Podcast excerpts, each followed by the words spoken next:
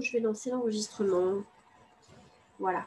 Et j'essaierai de vous mettre ça sur, euh, sur un Mupod, donc sur un métis. Vous ne l'aurez pas demain parce qu'il faut le temps euh, de le charger, de l'encoder. Euh, enfin bref, c'est un petit peu long, mais je vous mettrai ça sur un métis du coup pour que vous soyez en mesure de le regarder à nouveau si vous avez besoin.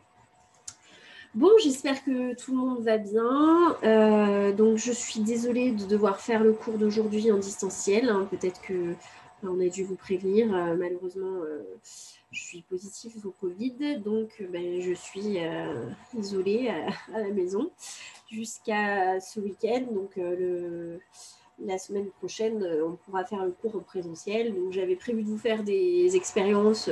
Donc, bon, je m'étais filmée en train de les faire au cas où je les ai en vidéo euh, parce que quand j'ai des gros amphis, je ne peux pas forcément les faire euh, en présentiel. Donc, mais bon, je me suis dit que c'était mieux quand même que je vous les fasse euh, en, de vive voix, face à vous. Donc, je ferai ça la semaine prochaine, c'est pas grave, on n'est pas une semaine près.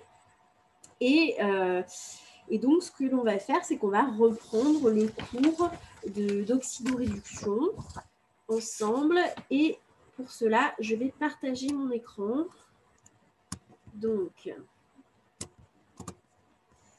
je vais partager mon écran et vous allez me dire si vous le voyez.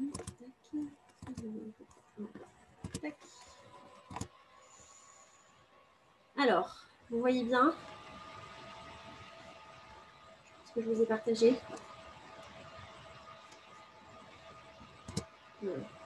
Parfait. Super. Alors, on va reprendre un petit peu euh, ce qu'on a vu. Euh, excusez-moi. On va reprendre un petit peu ce qu'on a vu ensemble, notamment euh, la façon les deux façons que je vous avais montrées d'équilibrer des demi-réactions. Donc, des demi-réactions, c'est oxydant plus un électron qui donne réducteur. Je vous rappelle, c'est un conseil. On va voir encore plus tard pourquoi je vous avais conseillé ça de toujours écrire l'oxydant à gauche, les réducteurs à droite, de sorte à ce que ben, les électrons, vous le savez, seront toujours à gauche, toujours du côté de l'oxydant. Donc, ça sera toujours oxydant plus un électron qui donne réducteur.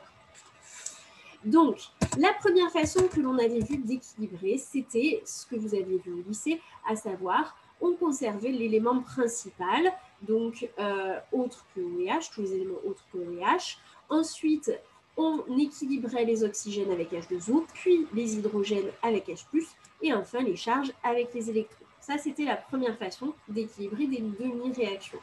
Ensuite, on avait vu ce qu'était un degré d'oxydation. Je vous rappelle qu'un degré d'oxydation, eh bien, ça représente la différence du nombre d'électrons entre l'atome qui est impliqué dans une liaison, donc euh, au sein d'une molécule ou d'un ion, D'accord Et l'atome, quand il est pris seul dans son état euh, standard, c'est-à-dire, euh, par exemple, lorsqu'il est entouré de ses doublés non liants et ses électrons célibataires. Donc, quand il est seul, il a un certain nombre d'électrons autour de lui. Quand il est euh, impliqué dans un composé, il va former des liaisons. Évidemment, si c'est lui le plus électronégatif, c'est lui qui va attirer les électrons. Donc forcément, il va gagner des électrons par rapport à quand il est tout seul, donc il sera, son degré d'oxydation sera négatif. Si par contre il est électropositif, lorsqu'il va former une liaison, il va donner des électrons à un autre atome, et donc il va perdre des charges moins, donc son degré d'oxydation sera positif, évidemment. Donc on note en chiffres romains, on se souvient, et on peut très facilement trouver le degré d'oxydation d'un élément autre que OEH, simplement euh, en se souvenant que le degré d'oxydation de O, c'est souvent moins 2, le degré d'oxydation de H, c'est plus 1. Donc en fait, comme on sait que la somme des degrés d'oxydation de chaque atome au sein d'une molécule ou d'un ion est égale à la charge globale de la molécule ou de l'ion, eh bien, on en déduit n'importe quel degré d'oxydation en ne connaissant uniquement que ceux de O et de H. Voilà. Donc ça, c'est ce qu'on avait vu. Hop, on enchaîne. On avait vu du coup une deuxième façon d'équilibrer les demi-réactions en utilisant cette fois-ci les degrés d'oxydation. Et je vous avais demandé d'essayer de euh, faire celui-là, je crois. On ne l'avait pas fait ensemble. Rappelez-moi.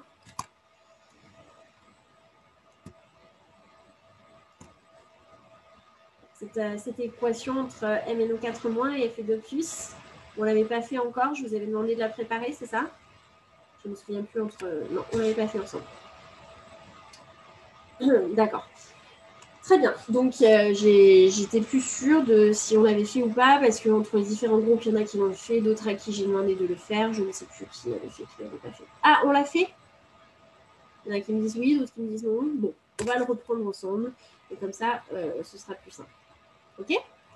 Alors, je vous rappelle déjà la deuxième façon d'équilibrer des demi-réactions en utilisant les degrés d'oxydation.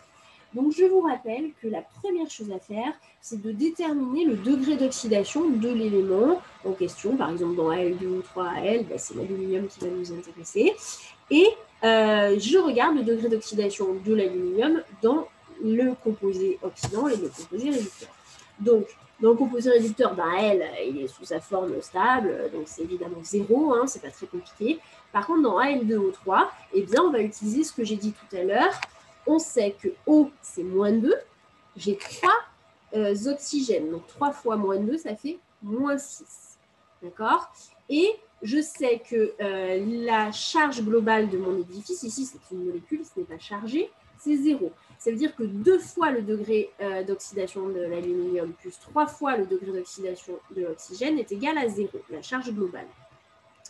Donc ici, Là, j'ai 3 fois moins 2, ça fait moins 6. Il faut forcément que AL2 soit égal à plus 6. Donc AL est au degré d'oxydation plus 3. OK? Alors, j'équilibre le nombre d'atomes qui changent de degré d'oxydation. Ici, j'ai bien deux atomes d'aluminium dans Al2O3, je mets donc deux atomes d'aluminium.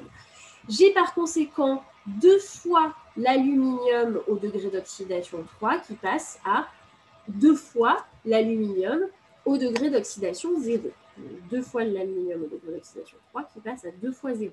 Pour passer de 2 fois 3 à 2 fois 0, donc de 6 à 0, il faut donc que j'ajoute 6 électrons.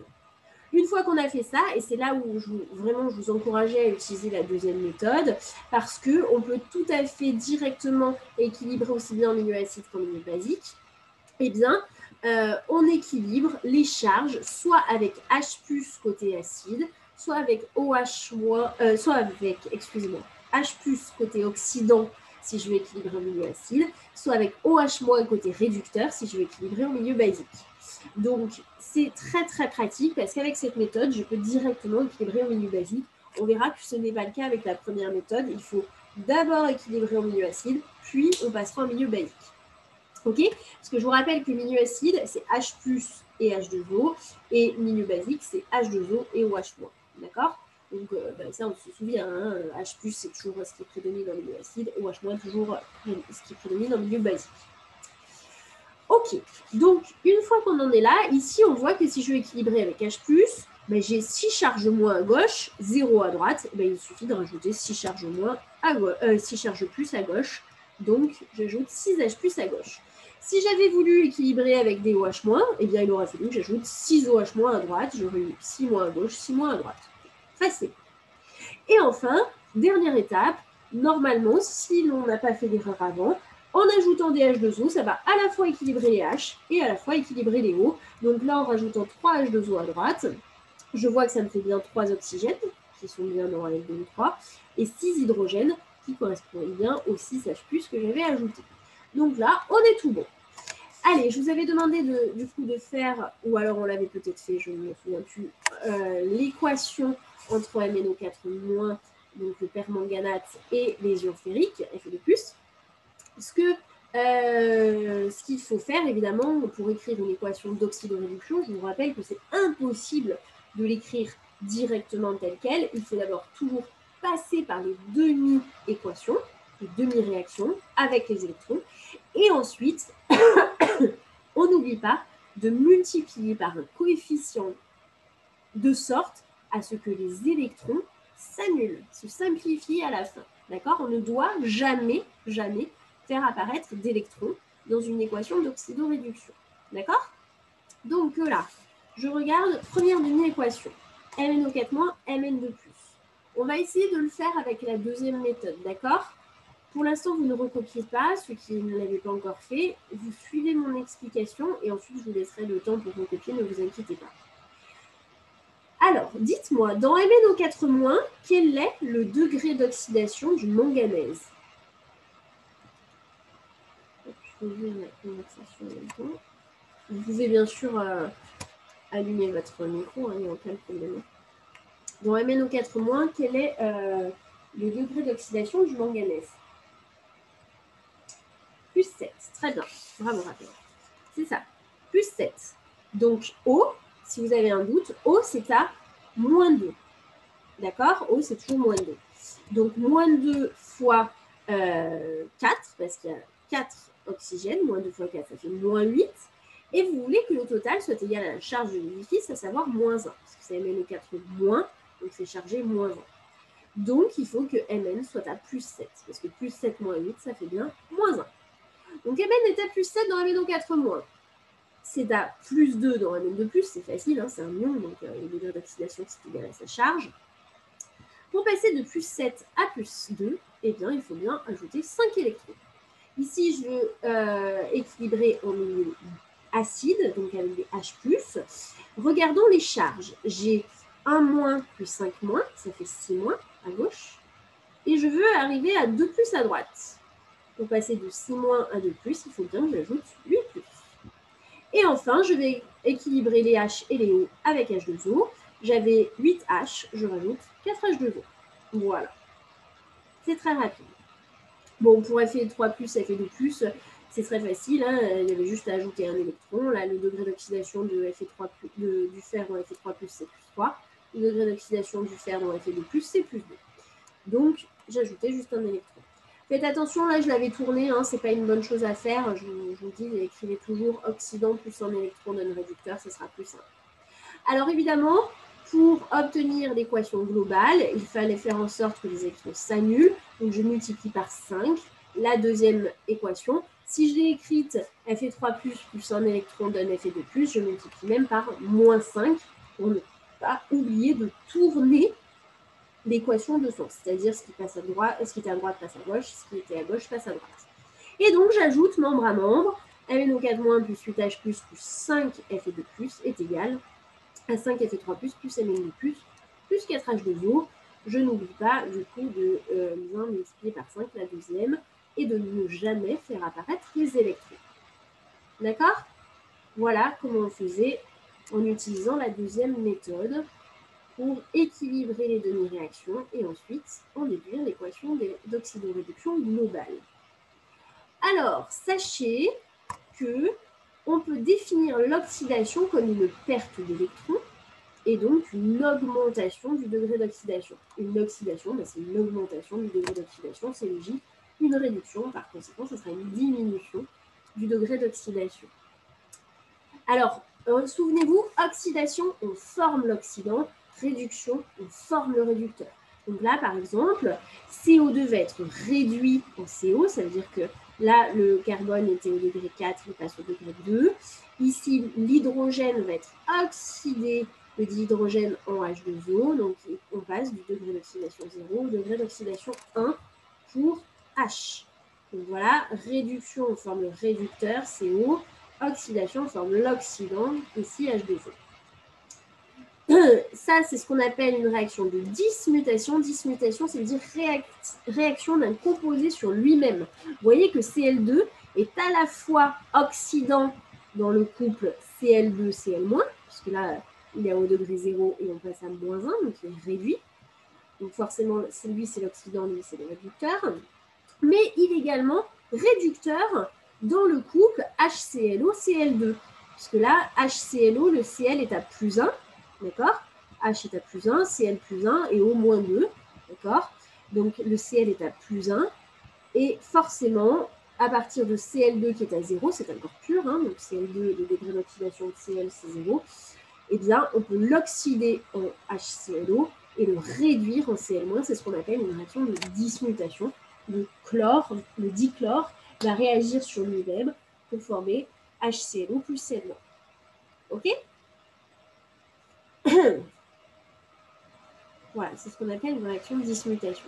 Donc, je vous rappelle, oxydation, on forme l'oxydant, réduction, on forme le réducteur. c'est bon pour tout ça? Ça, c'est vraiment la base. Euh, une fois que vous avez maîtrisé euh, l'équilibrage des demi-réactions, comment on obtient une réaction d'équilibre-réduction, ben voilà, on va pouvoir passer cette fois-ci vraiment aux calculs qui sont importants. Ah oui, la dernière chose que l'on va voir, c'est comment passer du milieu acide au milieu basique. Hop, allez, on enchaîne. Alors, justement, je vous disais, lorsqu'on est en milieu acide, on a H du côté de l'oxydant, H2O du côté du réducteur. Comment c'est si on est en milieu acide ou basique ben Justement, c'est ce que je vais vous dire. On est H du côté de l'oxydant, H2O du, côté du réducteur en milieu acide. Milieu basique, ça sera H2O du côté de l'oxydant, OH- du côté du réducteur. Donc acide, ce sera H qui apparaît. Basique, c'est OH- qui apparaît. Assez logique. OK? Alors, je vous l'ai dit, avec la deuxième méthode, on peut directement équilibrer en milieu basique parce que, bah, je reviens en arrière. Là, vous voyez, j'ai équilibré en milieu acide en mettant directement des H+, pour équilibrer les charges. On va essayer de le faire en milieu basique. On est d'accord que le début ne change pas. Je passe de MnO4- qui a un degré d'oxydation plus 7 à Mn2+, qui a un degré d'oxydation plus 2. Je mets donc bien 5 électrons pour passer de plus 7 à plus 2. Sauf que maintenant, pour équilibrer les charges, eh bien, je ne vais pas mettre ça, là, les 8 H+, à gauche, je vais mettre des OH- à droite. Donc là, j'aurai 1 moins plus 5 moins, ça fait 6 moins à gauche, 2 plus à droite. Combien faut-il que j'ajoute de OH- moins à droite? J'ai 6 moins à gauche, 2 plus à droite. Combien faut-il que j'ajoute de OH- moins à droite pour équilibrer les charges?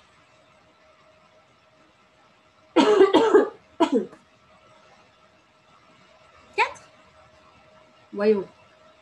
Pour passer de j'ai 6 moins à gauche, 2 plus à droite. Oui, 8, ça me va mieux quand même. Regardez, là, 6 moins à gauche. Si je fais 2 plus, plus 8 OH moins, ça me fera bien 6 moins. Ok Raphaël, Wada Vous comprenez? Donc, ici, ça sera Mn2+, plus 8 OH moins, et évidemment, pour équilibrer, après, je mettrai des H2O à gauche. Et donc, ce sera 4 H2O à gauche qui viendront. Donc, vous pouvez vous l'écrire, si vous voulez, ici en milieu basique. Alors, c'est faux, hein, parce enfin, on n'écrit pas euh, cette équation en milieu basique, parce qu'MN de plus n'existe pas en milieu basique. En milieu basique, ça devient MNOH deux fois. Mais peu importe, c'est juste pour l'exemple.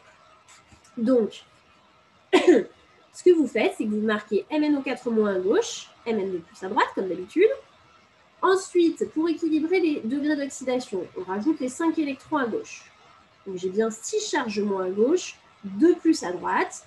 Pour équilibrer tout ça, j'ajoute donc directement 8 OH- à droite. Et enfin, pour équilibrer les O et les H, j'ajoute 4 H2O à gauche. Donc je vais avoir MnO4- plus 4 H2O plus 5 électrons égale Mn2+, plus 8 OH-. D'accord?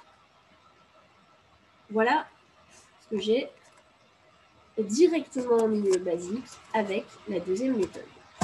Maintenant, si je veux utiliser la première méthode, celle que vous avez vue au lycée, eh bien, sachez que vous ne pouvez absolument pas essayer d'équilibrer directement en milieu basique. Impossible. Il faut d'abord équilibrer en milieu acide. Donc, par exemple, si je prends le couple MNO4- et MNO2, j'équilibre d'abord en milieu acide, donc en équilibrant tous les éléments autres que OH, puis O avec H2O, puis H avec H+, et enfin les charges avec les électrons. Et ensuite, pour passer en milieu basique, excusez-moi, pour passer en milieu basique, il va falloir ajouter autant de OH- qu'il y a de H+. Évidemment, si j'en ajoute à gauche, j'en ajoute à droite, hein, c'est une équation. Donc si j'ajoute euh, plus 2 à gauche, j'ajoute plus 2 à droite, je ne change absolument pas l'équation. D'accord? On ajoute bien dans les deux, deux côtés de l'équation. Donc ici, j'ai 4H à gauche, je vais ajouter 4OH- à gauche, 4OH- à droite. D'accord? Et attention, ben, on va pouvoir simplifier un petit peu tout ça, puisque je sais que H et OH- égale H2O. Donc si j'ajoute 4OH- à gauche, 4OH- à droite, le 4H plus plus 4OH- va donner 4H2O. Ici, bah, j'aurai 4 H à droite. Et ensuite, je vais pouvoir simplifier les H2O. J'ai 4 H2O à gauche, 2 H2O à droite. Il me restera 2 à gauche. OK? Donc, sachez que si vous voulez utiliser la première méthode, il faut d'abord équilibrer en milieu acide, ajouter autant de OH- à gauche et à droite qu'il y a de H+, à la base, et euh, bien entendu, après, je fais H+, OH-, ça donne H2O. Je simplifie les H2O à gauche et à droite. Et j'obtiens donc ici euh, des H2O à gauche, des OH- à droite. Voilà. Donc, vous voyez, ça se fait en deux étapes. C'est pour ça que je vous encourage vraiment à essayer de vous entraîner à utiliser la deuxième méthode, celle avec le degré d'oxydation, parce qu'au moins, vous êtes sûr que, euh, que vous avez directement la, la demi-réaction soit en milieu acide, soit en milieu basique, sans avoir besoin de passer par l'un, puis euh, après euh, essayer d'avoir l'autre, etc. Donc, quand même beaucoup plus euh, direct. Ok?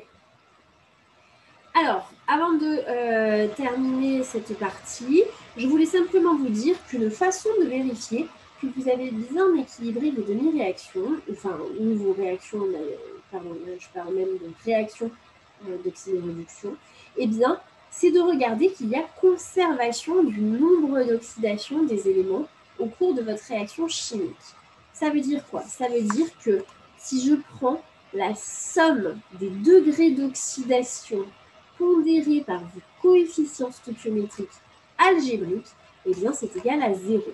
Ça veut dire quoi les coefficients stoichiométriques algébriques? Ça veut dire que dans le cas des réactifs, je considère que c'est moins dans le cas des produits, c'est plus. Donc là, par exemple, le coefficient, c'est moins 1, moins 6, moins 14.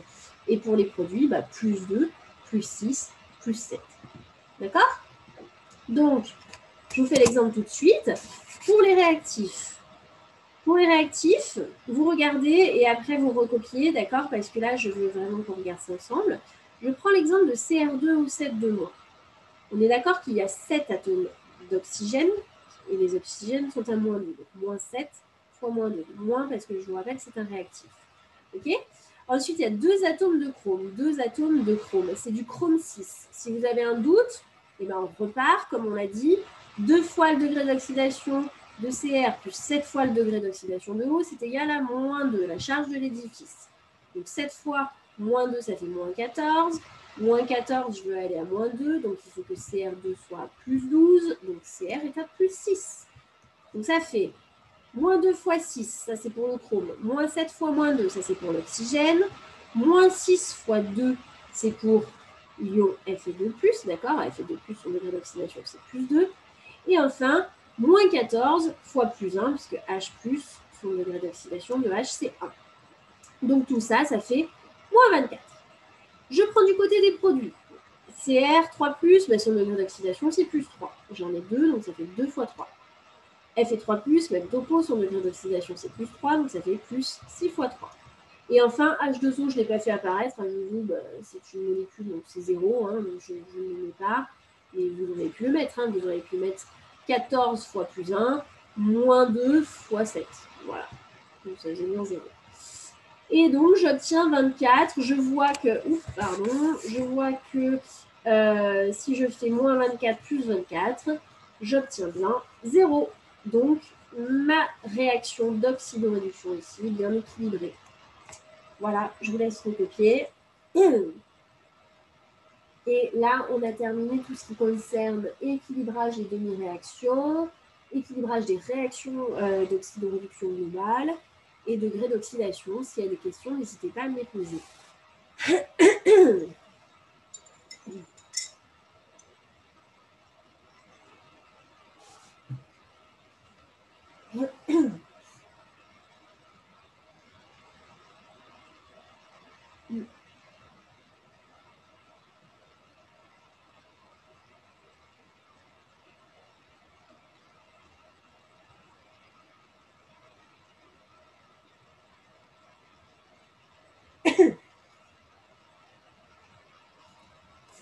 C'est bon, pas de questions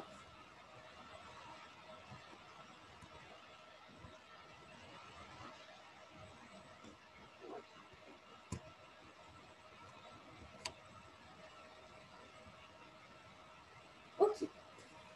Donc, maintenant, nous allons passer aux piles. D'accord? Ça, ça va être vraiment une partie euh, importante. Enfin, tout ce qui est piles et électrodes, ça sera tout euh, ce qui concerne votre TD3. TD4. Ok Alors, donc, je sais que vous savez une pile, évidemment. c'est un petit tube avec un pôle plus, un pôle moins. C'est ce qu'on met dans la télécommande et ça marche. Alors, sachez qu'en chimie, les piles, c'est pas du tout comme ça qu'on les représente, évidemment. Euh, une pile en chimie, on en fabrique une en utilisant deux compartiments qu'on appelle des électrodes. Donc le premier compartiment, c'est le compartiment plus, le deuxième, c'est le compartiment moins. Comment on fabrique un compartiment? Eh bien, sachez qu'en chimie, un compartiment, c'est un couple oxydant-réducteur. Donc, il y aura deux compartiments, ça veut dire un couple oxydant-réducteur, un deuxième couple oxydant-réducteur. Et donc, pour fabriquer une pile, eh bien, il y aura une réaction d'oxydant-réduction. Alors, attention, pour fabriquer une pile, il faut fermer le circuit. Donc, comment on fabrique un compartiment en chimie Un compartiment, c'est un bécher qui est rempli d'une solution aqueuse dans lequel trempe une électrode solide. Ça, c'est souvent comme ça qu'on représente une pile. Donc, une électrode solide qui trempe dans un bécher. D'accord? Ça, c'est un compartiment. Un deuxième compartiment, bah, pareil, un autre bécher avec une solution et une électrode solide qui trempe. Si j'ai juste ces deux béchers qui sont séparés, j'ai pas de pile. Mon circuit est ouvert, il n'y a pas de circulation de charge. Donc, il va falloir fermer le circuit. On le ferme à deux endroits. D'une part, on va relier les deux plaques solides par un fil. Et comment la circulation de charge va se faire? Eh bien, elle va se faire à l'aide des électrons. Les électrons étant des particules négatives, évidemment, ils vont aller, ils vont fuir le pôle moins, parce que moins et moins, ça se repousse, et être attirés par le pôle plus, parce que moins et plus s'attirent. D'accord? Donc ici, le fil que vous voyez qui relie ces deux plaques, eh bien, on voit que les électrons vont du moins vers le plus, et par convention, le courant va toujours du plus vers le moins à l'extérieur du circuit. OK? Alors, pour l'instant, si j'ai juste le fil, ben, j'ai encore un circuit ouvert, donc pas de circulation de charge. Il va falloir fermer ici le circuit au niveau des déchets, donc au niveau des solutions, et pour cela, on va utiliser un pont salin. Donc, le pont salin sert à fermer le circuit, à permettre la circulation des charges entre les deux compartiments, entre les deux béchers. Ce pont salin, est-ce que vous savez comment on le fabrique? Peut-être vous en avez déjà fabriqué des piles en, en TP, en chimie. Comment est-ce qu'on fait un pont salin? Une idée? Excusez-moi. Non? Alors, je vais vous dire comment on peut faire un salin en chimie. Il y a deux façons de faire. La première, c'est d'utiliser un petit tube en verre qui est creux. Hein, ça, comme un tube en U. Enfin, on appelle ça un tube en U, mais en fait, euh, c'est un U inversé. Hein, parce qu'évidemment, on le met comme ça. Donc, ça fait un pont, si vous préférez. Et euh, ce petit tube en verre, on va le remplir de ce qu'on appelle un frité. un frité, en fait, c'est une structure qui est mésoporeuse, qui va permettre de laisser passer les ions. Parce que, je vous l'ai dit, dans le fil, la circulation des charges se fait à l'aide des électrons. Mais dans le pont salin, ça se fait à l'aide des ions. Ce sont les ions qui vont créer ce transport de charge et donc faire en sorte que vous ayez un circuit fermé, donc que la pile débite du courant. Donc, ça, c'est la première façon de faire. Un petit tube en haut, un, U, avec euh, un frité à l'intérieur. Et ce frité laisse passer les ions euh, donc d'un bécher à l'autre, d'une solution à l'autre. La deuxième façon de faire, et ce qu'on fait généralement quand euh, on fait vraiment des TP de piles, eh bien, on prend un petit papier filtre qu'on va imbiber d'une solution électrolytique. Généralement, c'est une solution de KNO3, donc de nitrate de potassium. Je vais vous expliquer pourquoi. Et donc, ce, papier filtre, on va le faire, faire en sorte qu'il trempe évidemment euh, dans chacune euh, des solutions, dans nos deux béchères qui fassent le contact. évidemment, bah, les ions vont passer par le papier filtre dans un sens et dans l'autre. Alors pourquoi est-ce qu'on prend KNO3 Eh bien, on veut que notre pile débite du courant le plus longtemps possible, on est d'accord. Donc on ne veut surtout pas que le pont salin intervienne dans la réaction de la pile et euh, favorise la réaction dans un compartiment par rapport à l'autre.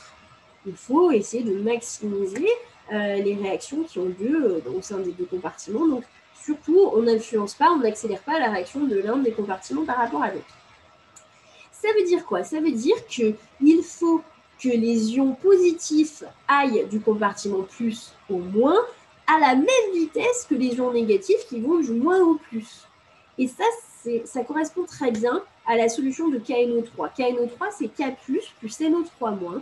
Et il se trouve que la vitesse de migration des ions K+, bah, du, du, plus vers le moins, est égale à la vitesse de migration des anions des ions NO3-, du moins vers le plus. Donc, on est d'accord qu'il y aura un échange d'ions.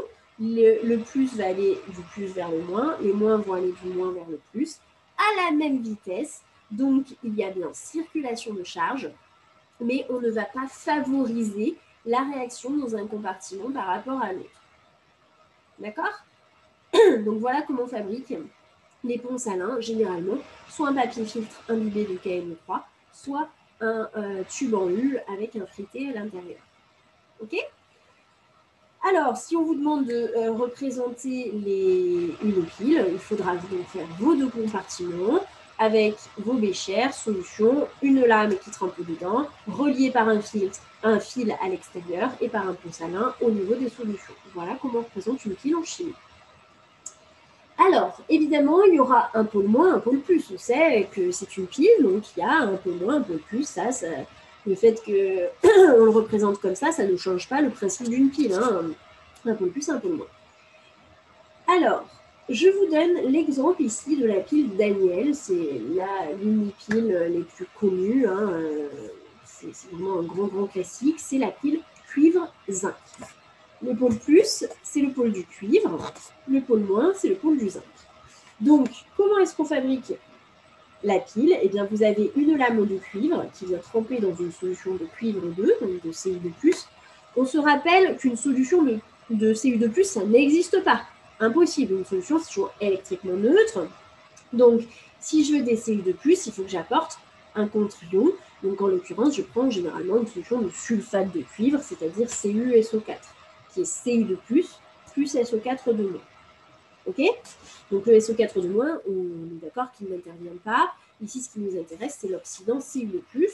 Donc, vous avez le couple Cu de plus Cu. Et de l'autre côté, même topo, on prend une solution de sulfate de zinc qui ZnSO4 euh, qui, apporte du Zn de. Donc, on aura une solution Zn de et une lame de Zn. Donc, ici, nos deux euh, couples oxydants-réducteurs, c'est Cu de plus Cu et Zn de plus Zn.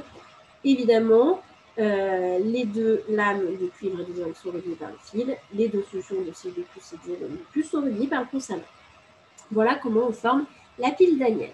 OK? Sachez que les deux compartiments ne sont pas nécessairement de euh, nature différente. Vous pouvez avoir le même métal, la même solution.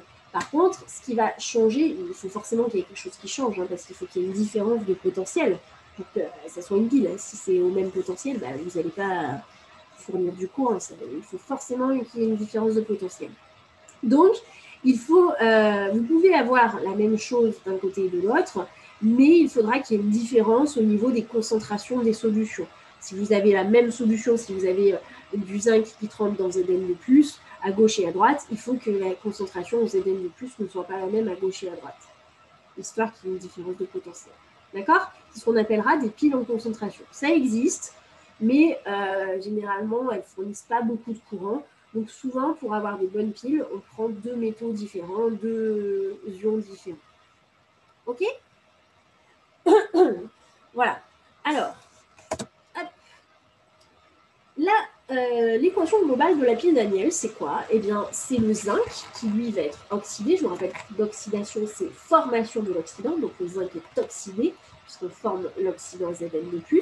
Le cuivre, lui, sera réduit, Ça veut dire quoi? Ça veut dire que le zinc, la plaque de zinc petit à petit, elle va être mangée. Et euh, le zinc va passer sous forme d'ion ZN2 en solution.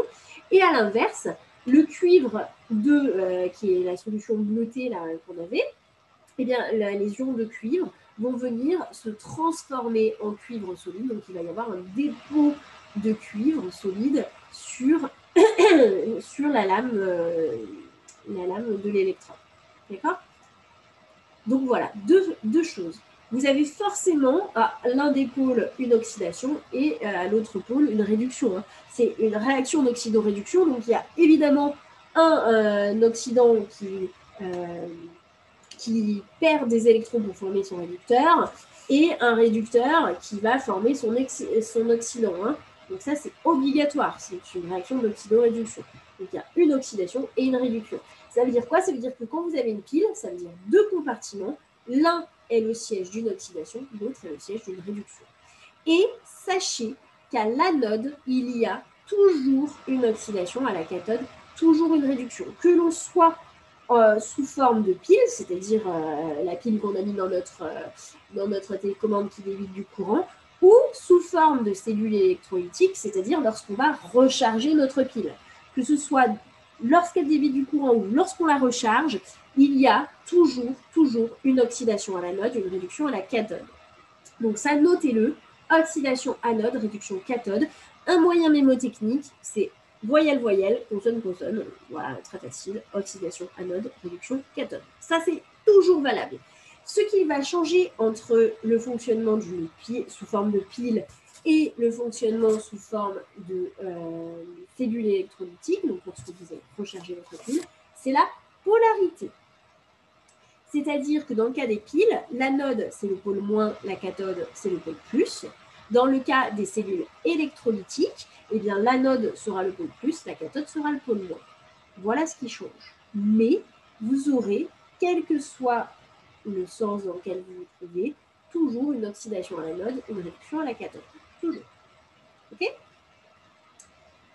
Donc, euh, qu'est-ce que je voulais vous dire? Ah oui, la euh, grandeur qu'il faut savoir, enfin, qui va être utile, on va dire, dans le cas des piles, c'est ce qu'on appelle la force électromotrice. La force électromotrice, qu'on note F et M, force électromotrice d'une pile, c'est la tension qui est fournie par la pile. Donc la différence de potentiel en volts qui est fournie par la pile. Sachez qu'un potentiel, euh, on le note grand P. OK? Et c'est en volts évidemment. Donc la force électromotrice, c'est la tension fournie par la pile, c'est donc une différence de potentiel delta E. Elle est mesurée à l'aide d'un voltmètre, évidemment. Alors, la convention, et ça, il faut vraiment vous le surligner, il faut se souvenir, la force électromotrice d'une pile ou la différence de potentiel, c'est toujours potentiel du pôle plus moins le potentiel du pôle moins. Donc, toujours E plus moins E moins. C'est une convention, c'est toujours E plus moins E moins. Et il y a une chose qu'il faut vous écrire en rouge, surligné, etc. Dans le cas d'une pile, la FEM est toujours strictement positive. Et oui, on veut que notre pile elle débite du courant. Donc il faut bien que la tension elle soit positive. D'accord?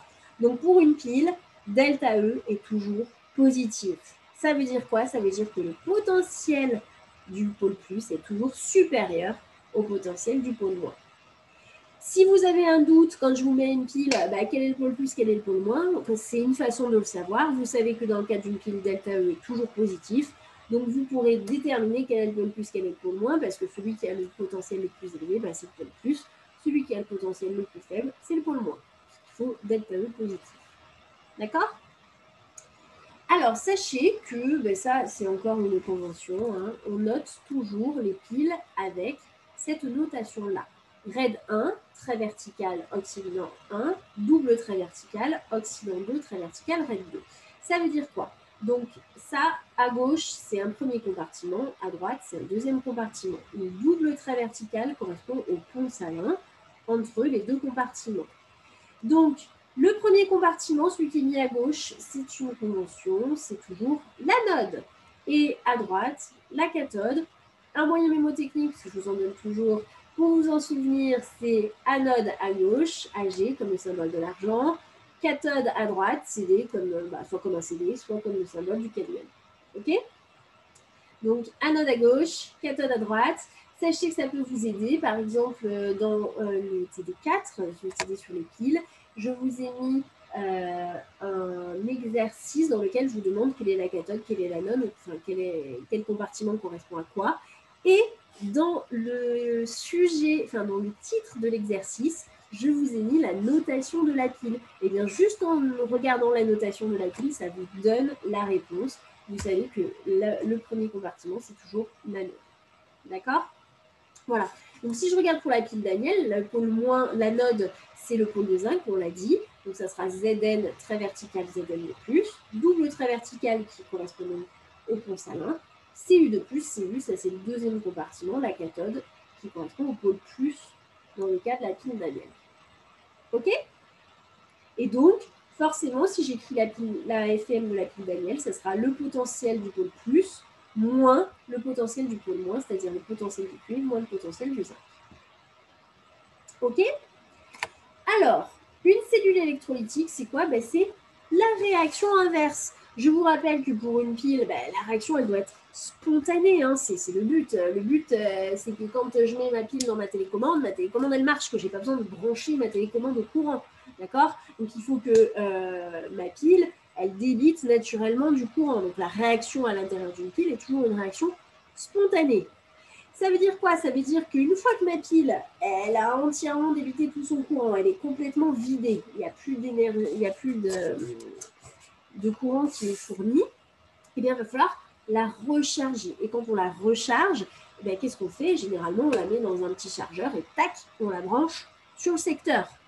On lui apporte du courant. Et quand on fait ça, ben, qu'est-ce qu'on fait? En fait, on force la réaction inverse. Je vous l'ai dit, la réaction de la pile Daniel, c'était Zn plus Cu de plus, qui donne Cu plus Zn de plus. Dans ce sens-là, eh bien, faire la réaction inverse, ça veut dire que je vais faire la réaction Cu plus Zn de plus qui donne Zn plus Cu de plus. Et cette réaction n'étant pas spontanée, elle ne peut avoir lieu que par rapport d'énergie extérieure.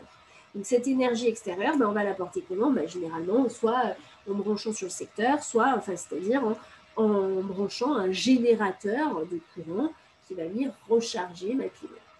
OK? Donc, la euh, réaction inverse ne peut être obtenue que en forçant euh, cette réaction, donc euh, c'est-à-dire en apportant un générateur qui va permettre de, forcer la réaction qui n'est pas spontanée. Donc en l'occurrence, ici, ça donnerait la réaction inverse de celle qu'on a vue auparavant. OK? Je vous donne un petit exemple de réaction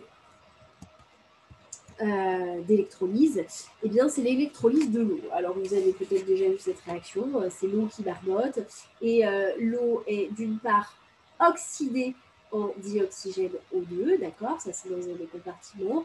L'eau est oxydée à l'anode, hein, parce qu'il y a toujours une oxydation à l'anode. Donc, l'eau est oxydée en O2 d'un côté, et l'eau est réduite en H2, en dihydrogène de l'autre. Ça, c'est la façon de produire euh, les piles à hydrogène. Vous en avez peut-être déjà entendu parler. Donc, c'est par électrolyse de l'eau. Évidemment, on ne produit pas ça euh, à partir de l'eau, on ne forme pas du dioxygène et du dihydrogène naturellement. Hein. C'est une réaction qui n'est absolument pas spontanée. vous voyez qu'il faut bien sûr apporter de l'énergie extérieure pour, à partir de l'eau, former du, du dihydrogène et du dioxygène. D'accord? Donc, je vous le rappelle, la seule chose qui change entre la pile et l'électrolyse, donc la pile qu'on appelle également cellule galvanique, hein, c'est pareil, la pile et l'électrolyse, qu'est-ce qui change? C'est uniquement la polarité des électrons. Mais on aura toujours une oxydation à l'anode, toujours une réduction à la cathode.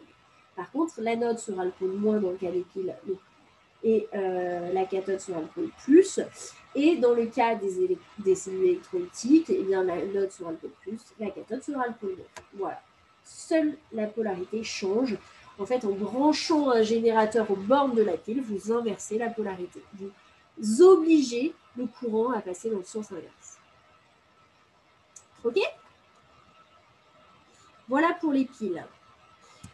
Alors maintenant, on va voir une, euh, une formule qui est hyper, hyper importante. Enfin, deux formules, parce qu'on va avoir la loi de Faraday et la formule de Nernst. Sachez que le chapitre d'oxydoréduction, c'est pas un gros chapitre euh, avec plein de formules euh, assez complexes comme l'acide base.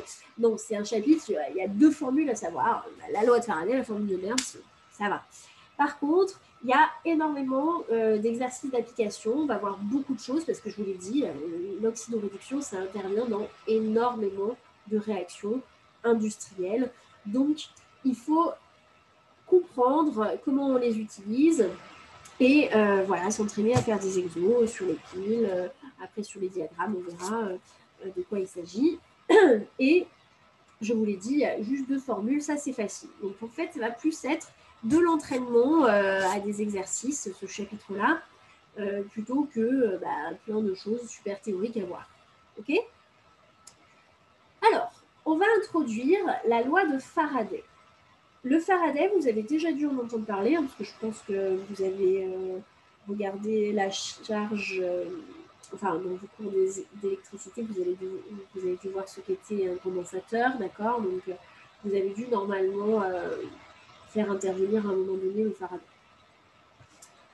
Alors, le Faraday, pour ceux qui ne se souviennent plus trop de quoi il s'agit, eh bien, c'est la charge d'une mole d'électrons.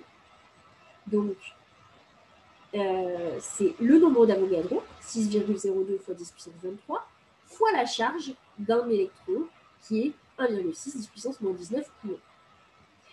Ça, ça donne à peu près 96 500 coulombs par mol. Un Faraday, c'est 96 500 coulombs par mol, c'est la charge d'une mole d'électron. D'accord? Alors, cette euh, valeur, il ne faut absolument pas la retenir. Hein. c'est comme le KE euh, dans le chapitre acide de base. C'est quelque chose qu'on trouve dans n'importe quel bouquin, ça ne sert à rien de l'apprendre. Évidemment, à force de l'utiliser, ben, vous voyez, euh, le KE, on sait sa valeur par cœur. Mais sachez que ça ne sera toujours rappelé dans l'énoncé. Ça n'a aucun intérêt à, de savoir cette valeur. De toute façon, vous prenez n'importe quel bouquin, vous la trouvez. OK? Alors, donc, grand F, c'est la charge d'une mole d'électrons. Si je considère une demi-réaction, donc entre un oxydant M, N+, donc plus n électrons, qui donne un réducteur. On voit que je n'ai pas qu'une mole d'électrons, j'en ai n mol. Donc la charge Q, ce ne sera pas F, ce sera n fois F, parce que j'ai n mol d'électrons. Donc F, c'était la charge d'une mole d'électrons. Là, si j'ai n mol d'électrons, eh bien, la charge Q, la charge d'électricité, euh, la quantité d'électricité fournie, ce sera n fois F. On est d'accord que n mol d'électrons donne une mole de réducteur. D'accord? N mol d'électrons donne une mole de réducteur. Si je veux cette fois-ci obtenir N mol de réducteur, eh bien la quantité d'électricité, ça devient N fois, enfin N de réducteur fois la, quantité de charge pour une mole de réducteur. Logique. Et cette quantité de matière de réducteur, ben, c'est petit m, la masse, divisé par grand M, la masse molaire. Pareil, jusque-là, pas de difficulté. Et on sait, ensuite, je sais que cette quantité d'électricité Q, je peux également l'interpréter en temps avec pardon, le courant I et le temps T. Donc Q, c'est I fois T. I étant l'intensité en ampères, T, le temps en secondes. Attention. OK? Et donc, j'en déduis la loi de Faraday en électrolyse, pardon, il y a un petit L apostrophe en trop, c'est pas en électrolyse, mais en électrolyse, qui est I fois T, donc Q égale I fois T, et c'est égal à la quantité de matière, donc petit m sur grand m, fois la constante de Faraday, 96 500, fois m, n étant le nombre d'électrons échangés. Regardez là. Hein, je l'ai dit, ça c'était euh, le nombre d'électrons échangés. Il y avait n mol d'électrons, donc la charge pour une mole de réducteur, c'était N fois F. D'accord? Donc N, c'est bien le nombre d'électrons échangés. Attention. Donc, F, 96 500 coulomb par mol, I, l'intensité en ampères, T en secondes, M, la masse en grammes, N, le nombre d'électrons échangés, et grand M, la masse molaire en grammes par mol. On va tout de suite faire une application numérique. D'accord donc, dans un premier temps, on va considérer un dépôt de cuivre, cuivre solide, attention. Euh, je vous rappelle que euh, donc on va, pardon, on va utiliser la loi de Faraday. Je vous demande de calculer la masse du cuivre obtenue si on applique un courant I de 10 mA pendant un temps de 20 minutes. Et je vous rappelle la masse molaire du cuivre. C'est une question bonus. Donc le premier qui a la valeur, ben, vous le marquez, vous me la dites. Et on regarde si c'est bon. Je vous laisse faire le calcul.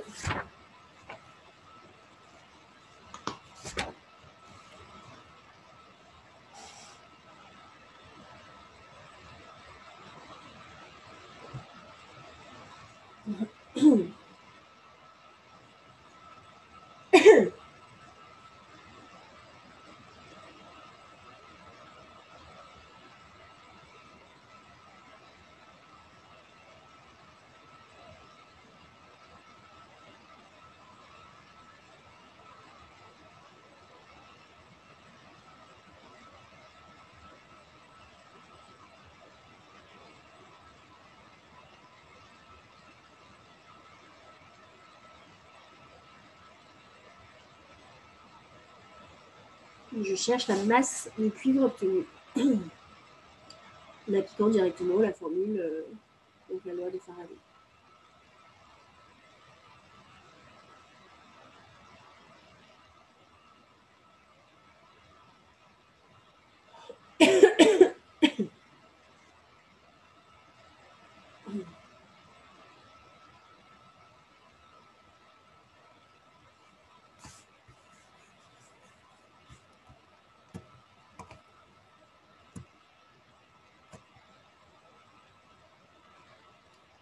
Le nombre de moles, vous avez la masse, la masse molaire, donc c'est bon.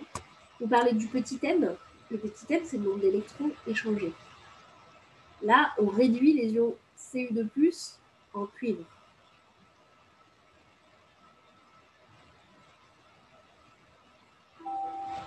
Non.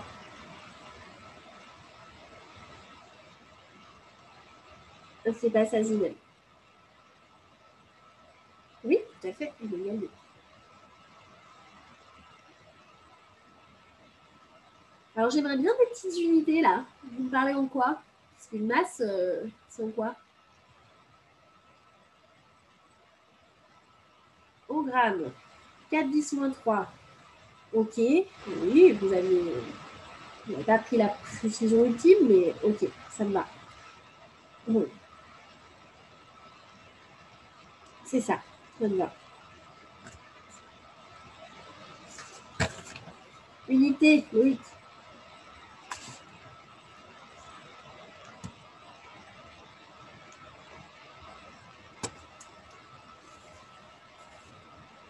Alors, qui c'est qui a répondu au premier euh, Juba. Juba, c'est quoi votre nom? Peut mieux? Merci. Ok.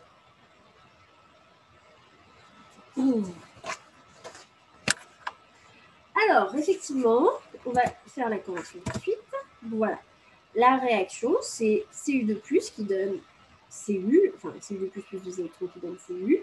Donc je remplace dans la formule de Faraday, petit m, on est d'accord que c'est I fois T fois grand M divisé par 96 500 fois M. I, bah, c'est l'intensité, c'est 10 mA, donc 10 10 3. Euh, grand M, c'est 63,5. Et attention, le temps, c'était 20 minutes, que je mettais évidemment en secondes, donc 20 fois 60 je divisais par euh, F fois le nombre d'électrons échangés, qui était 2, et donc j'obtenais 3,95 mg ou 3,95 10 3 grammes. Ok? Allez, deuxième question bonus, c'est la suivante. Pour la suivante, il vous manque quelques valeurs. Il vous manque la masse molaire du fer, je vais vous écrire dans le chat.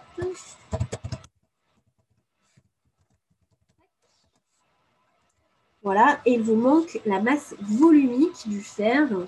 Donc la masse volumique, j'écris, normalement c'est rho, la lettre grecque, mais je ne peux pas l'écrire, euh, je ne peux pas insérer de lettres grecques, donc je vais écrire rho comme ça.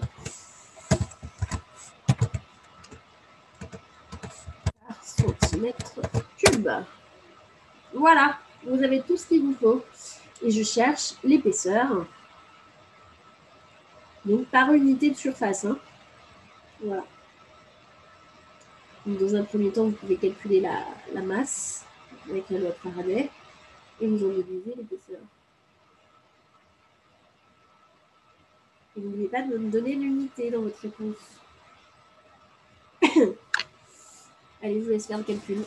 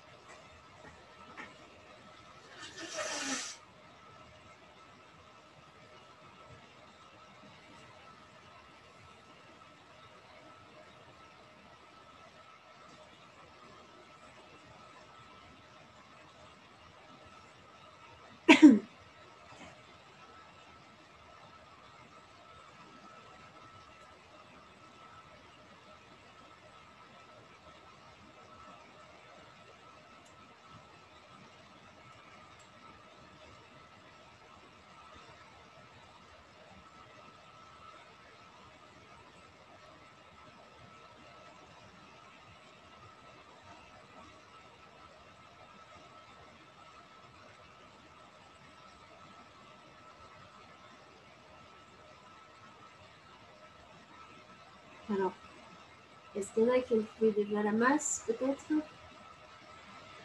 Après, une fois que vous avez la masse, bah, c'est facile d'avoir l'épaisseur. Hein.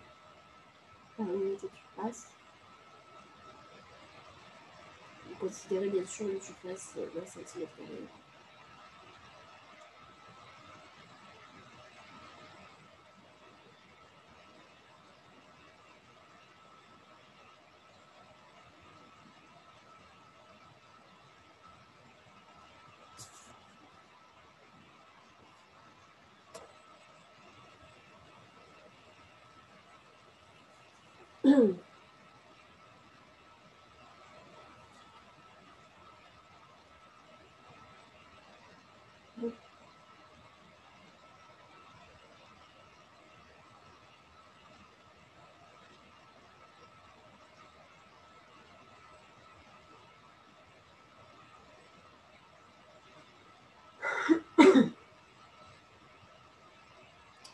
Alors,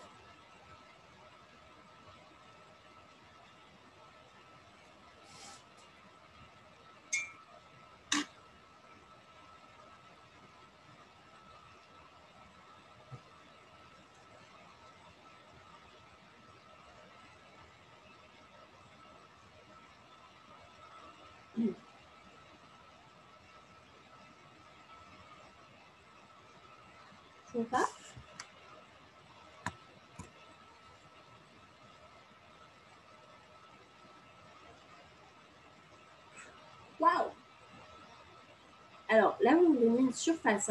Moi, je veux une épaisseur. Une épaisseur, ça va être homogène et une longueur. Hmm.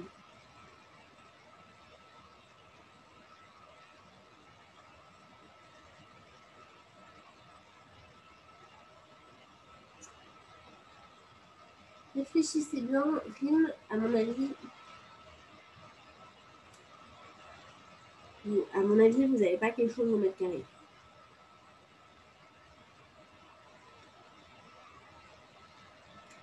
Centimètre moins 2.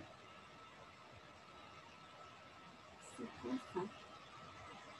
Une épaisseur en centimètre moins 2 Moins 1 C'est toujours pas une épaisseur c'est l'inverse d'une épaisseur.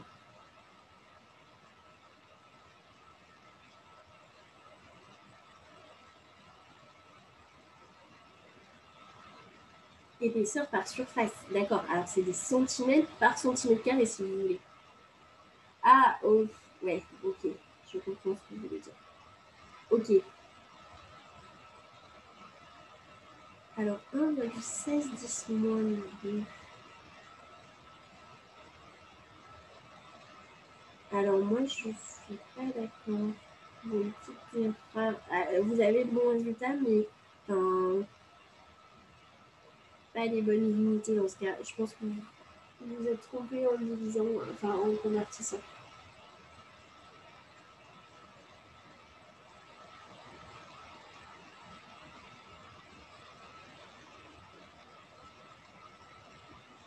Je, veux juste un résultat en centimètres, par exemple, ou en, mètres, comme vous voulez. On s'en fout de par unité de surface. Donnez-moi quelque chose en centimètres ou en mètres, n'importe, mais je veux l'épaisseur, c'est tout.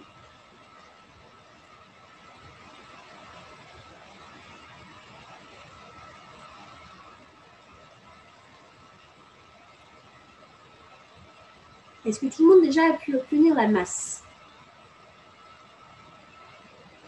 Tout le monde a réussi à calculer la masse? Non? Qu'est-ce qui, vous qui vous bloque dans l'utilisation de la loi de Faraday, Raphaël? Et bien l'intensité, vous l'avez C'est 10 microampères. Micro, vous ne savez pas C'est 10 moins 6.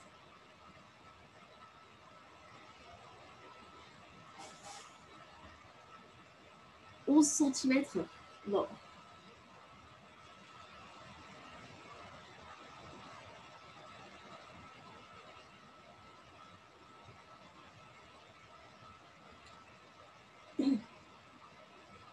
Je, vous ai demandé quelque chose en centimètres, hein, pas en centimètres moins 1.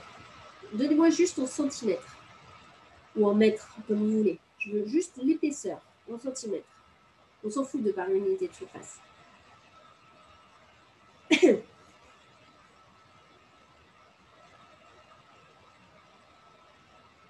en fait, vous avez le bon résultat, Nicolas, mais pas. Enfin, c'est pas le bon résultat. Là, ce que vous me dites, c'est pas en centimètres ce que vous me donnez. Vous avez les bons chiffres, on va dire, mais vous vous trompez en convertissant. Euh, non, pour la masse, moi, j'ai pas ça. Euh, vous avez bien pensé à convertir euh, un an en secondes Oui, Naïm, je suis d'accord avec vous. Naïm, c'est bon pour la masse. Maintenant, vous pouvez trouver l'épaisseur. Non, Nicolas, il y a une erreur. Vous avez un facteur 100. Euh, Donc j'imagine que vous faites à un moment donné une conversion qui ne devrait pas y être. Ce que je vous ai donné, la masse volumique, c'est en par centimètre cube. Hein. C'est pas par mètre cube. Ou par litre. C'est en centimètre cube.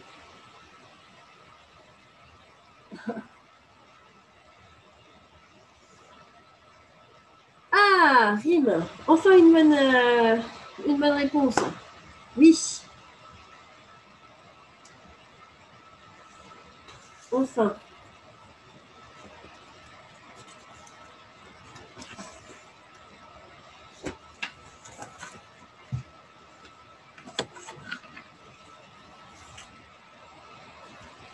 Hop. Allez, on fait la correction parce que là, c'était compliqué. Hein bon. Hop. Voilà. Alors, on est d'accord que la réaction ici, c'était avec le fer 2. Pardon, je ne vous, ai pas, je vous ai pas précisé, parce qu'il y avait aussi le fer 3. C'est Bon, personne ne m'a posé la question. Euh, je pense que vous êtes tous partis sur du fer. Ah, moi, j'ai dit le fer 3, c'est le plus la bonne base. J'ai dit ah F3. 3 euh, j'ai utilisé le fer 3. Oui. Ah, ben voilà. Excusez-moi. C'est vrai que je n'ai pas précisé, mais personne ne m'a demandé. Donc, euh, c'est vrai que vous connaissez le fer 2, le fer 3. Je ne l'ai pas précisé et et ouais, euh, pardon. Donc autant pour moi, euh, si vous êtes parti sur du fer 3, vous, dans le doute, vous auriez dû euh, me poser la question. Bon, j'imagine que ceux qui ont trouvé 0,09 sont partis sur fer 2, évidemment. Donc, on est d'accord que la masse, c'était comme tout à l'heure, I fois T. Donc, I, c'était 10, 10 moins 6, parce que micro, c'est 10 moins 6, d'accord? Nano, 10 moins 9, micro, 10 moins 6. Fois T, le temps en secondes. Donc j'avais un an, un an c'est 365 jours. Dans un jour, il y a 24 heures. Dans une, dans dans une heure, il y a 3600 secondes. Donc 365 fois 24 fois 3600, ça c'est le nombre de secondes en un an. Et euh, je multiplie par la masse molaire du fer, 55,85 grammes par mol et je divise par F fois N, N étant le nombre d'électrons échangés. Donc là, effectivement, si vous étiez parti sur du Fe3+, vous avez dû diviser par 96 500 fois 3. Là, on partait sur du Fe2+, donc divisé par 2. Et euh, donc, ça me donnait à peu près 0,09 grammes. Et cette masse, évidemment, c'est la masse volumique en euh, grammes par centimètre cube. Et je multiplie par le volume, le volume étant E fois S, l'épaisseur fois la surface. Comme je fais par unité de surface, ben, c'est comme si je divisais par S, d'accord? Et j'obtiens directement E en faisant la masse divisée par la masse volumique. Donc, ça me faisait 0,011 cm. Donc, c'est 0,011 euh, cm par unité de surface. Donc, la vitesse d'oxydation du fer, c'est-à-dire euh, à quelle vitesse le fer disparaît, s'oxyde en effet de plus, eh bien, c'est 0,1 à peu près millimètres par an. Ça peut être considéré comme négligeable. C'était votre première réponse. Vous avez une fan, Naomi, qui prend votre partie. Alors, je vais remonter, faites voir. Mais euh, vous m'aviez dit la bonne euh, unité. Je vais, remonter.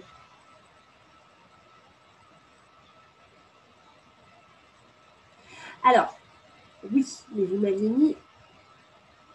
Oui, c'est vrai. C'est vrai. Vous avez raison. Vous m'avez mis la bonne réponse au départ. C'était pas forcément très clair. Après, vous êtes un peu mélangé. Allez, je vous compte aussi. Nicolas, c'est quoi votre nom, s'il vous plaît?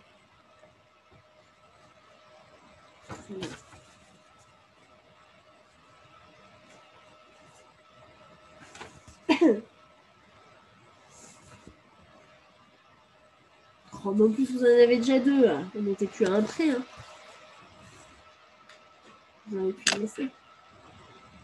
Alors, euh, j'en étais où? J'en étais à oui, donc la vitesse d'oxydation, je vous disais, c'est pas, ça semble pas très, pas très grand, d'accord, 0,1 mm par an, euh, mais malgré tout, on est d'accord que quand on fait un bâtiment, bah, c'est pas, donc ça dure un an le bâtiment. Donc évidemment, euh, le bâtiment, si vous voulez qu'il reste 200 ans, euh, bah, après, ça fait sur 200 ans, ça fait quand même 20 mm, donc 2 cm. 2 cm, c'est quand même pas rien de métal qui part euh, sur toute une section. Euh, ça veut dire que c'est toute la surface, il y a 2 cm qui part. Donc évidemment, ben, c'est pas pour rien qu'on met des gros euh, piliers en fer, mais, et aussi surtout qu'on fait des surfaces protectrices pour protéger justement de la corrosion. Et tout ça, on le verra par la suite. OK? Et voilà comment on calcule la, la vitesse d'oxydation euh, d'un métal grâce à la loi de Faraday. Alors, maintenant qu'on a vu cette euh, première loi euh, de Faraday qui donne la charge en fonction de plein de choses, notamment de, la masse et du nombre d'électrons échangés, eh bien, nous allons passer à la loi que l'on va utiliser pendant tout le reste du cours, à savoir la loi de Nernst. La loi de Nernst, elle fait intervenir d'abord l'enthalpie libre. Donc, vos camarades m'ont dit que vous n'aviez pas vu, euh, je pensais que vous l'aviez vu avec euh, ma collègue euh, Nora en thermo. Je pensais que vous aviez vu ce qu'était l'enthalpie libre, mais non, je crois que vous avez vu uniquement ce qu'est l'enthalpie H et l'entropie S.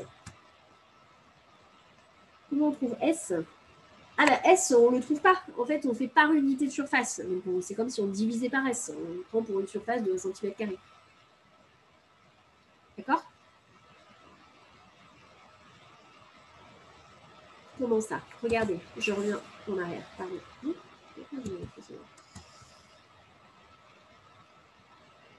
Ah, est-ce que vous ne l'avez pas vu l'entropie? Je croyais que vous l'aviez vu. Il y en a qui ont dit que vous l'aviez vu en TD. Je ne sais pas. L'entropie, c'est ce qui représente l'ordre ou le désordre d'un système. Vous n'avez pas encore vu du coup le deuxième principe de la thermodynamique? D'accord, mais je pense que ça dépend peut-être des groupes alors. bon. Et, vous avez vu quand même H, l'enthalpie. Ok. Donc l'enthalpie, ça représente la chaleur, d'accord, la quantité de chaleur emmagasinée par le système ou, cédée par le système. Et euh, S, c'est l'entropie, donc c'est-à-dire, euh, on parle souvent de désordre ou d'ordre, ça dépend dans quel sens on voit l'augmentation de S, c'est une augmentation du désordre du système. Et donc G, qui est l'enthalpie libre, c'est H moins TS, T étant la température en Kelvin. Peu importe, nous, on va euh, utiliser uniquement l'enthalpie libre dans ce, dans ce chapitre. Pourquoi? Parce que l'enthalpie libre, c'est elle qui représente le caractère spontané ou non d'une euh, réaction. Donc, euh, si delta G est négatif, votre réaction est spontanée. Si delta G est positif, votre réaction n'est pas spontanée. S. Alors, oui, pardon. Alors là, on n'est pas sur le même S. Hein. S, vous, euh, Naïm, vous parlez de la surface. Moi, S, ici, je parlais de l'entropie. Attention. Donc, ici, la surface, je vous disais que, regardez ce qu'on vous demandait. Quelle est l'épaisseur consommée par unité de surface? Donc, en fait, S, on s'en fout de sa valeur. Hein. D'accord? S, ici, c'était l'unité de surface. C'était 1, cm, si vous préférez. On s'en fout parce qu'on allait diviser par S. On cherchait par unité de surface. OK?